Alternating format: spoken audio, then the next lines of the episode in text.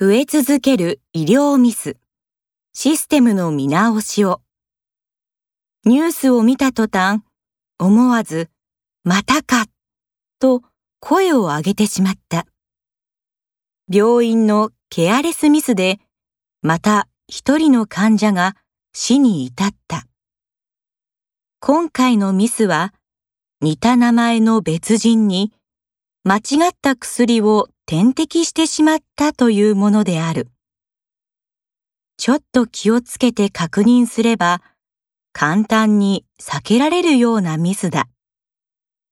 責任者である院長がどんなに謝っても、失われた命は二度と帰らない。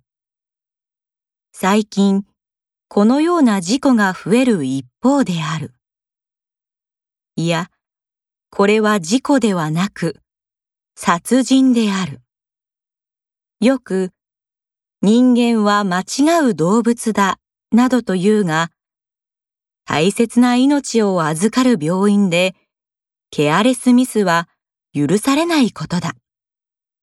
すべての病院関係者は、このことを人事とはせずに、重く受け止め、自分の病院のシステムを見直す努力をしてほしい。